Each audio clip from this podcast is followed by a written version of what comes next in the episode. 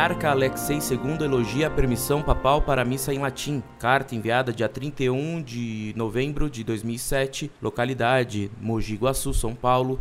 Religião católica, escolaridade, pós-graduação concluída, profissão, analista de sistema.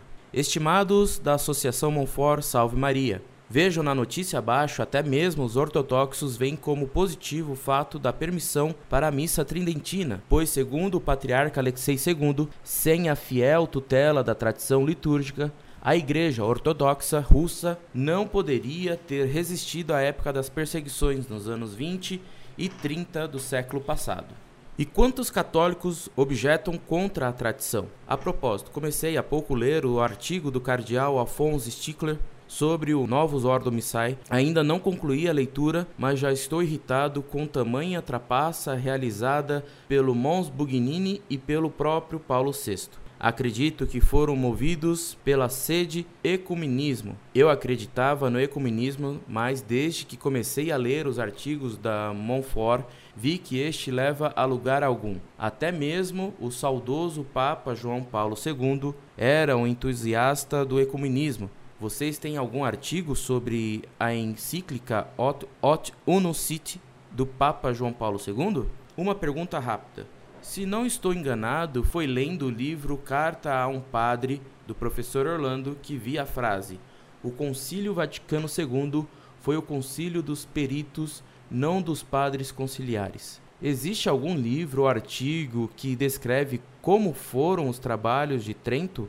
E do Vaticano I, a impressão que eu tenho é que as sessões do Vaticano II foram meramente para votos, e na maioria das vezes os placet eram quase que unânimes. Será que os bispos sabiam no que estavam votando? Será que os padres conciliares não votaram como os brasileiros? Muito obrigado pela atenção.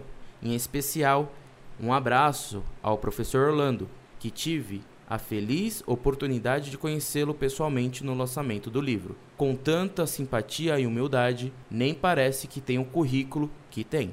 Diferente do Dr. Rafael Vitrola, que só pelos artigos e pelo Orkut transmite uma soberba e antipatia que sinceramente me dão nojo.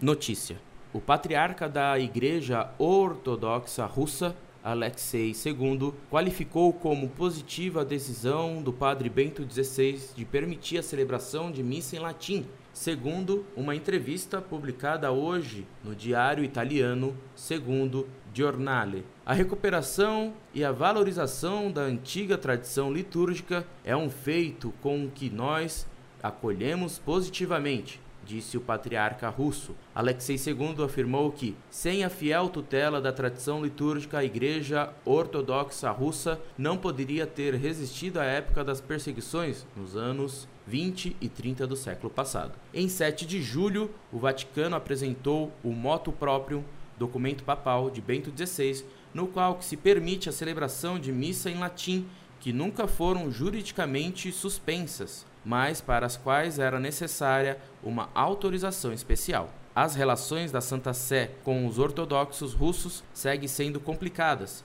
já que Alexei II acusa a Igreja Católica Apostólica Romana de proselitismo e se opõe a uma possível visita do Papa a seu país. Segundo o patriarca, caso o encontro se realize, deve ser o encontro que sirva para consolidar as relações entre ambas as igrejas não se pode correr o risco de que o encontro se resuma a uma ocasião para tirar algumas fotografias e aparecer junto perante as câmeras de televisão, disse. No entanto, Alexei II assinalou que, para que o encontro ocorra, deve ser superados alguns entraves. Infelizmente, alguns bispos e missionários católicos ainda consideram a Rússia como uma terra de missão.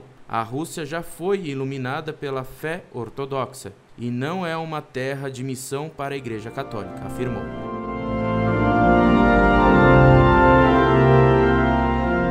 Muito prezado, salve Maria.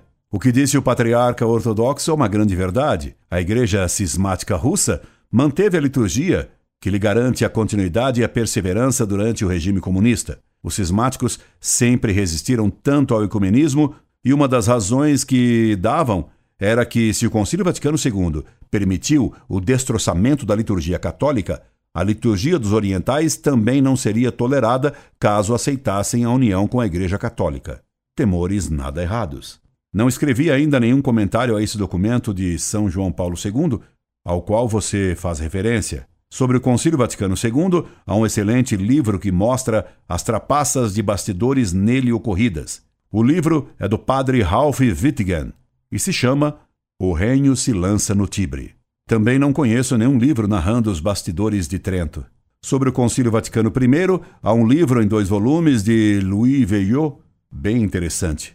Obrigado por suas palavras bem amáveis sobre minha pessoa. Quanto aos uivos e injúrias do Falsitatis Splendor, o ódio cega. Que Deus os perdoe. Incorde Jesus Semper, Orlando Fedeli.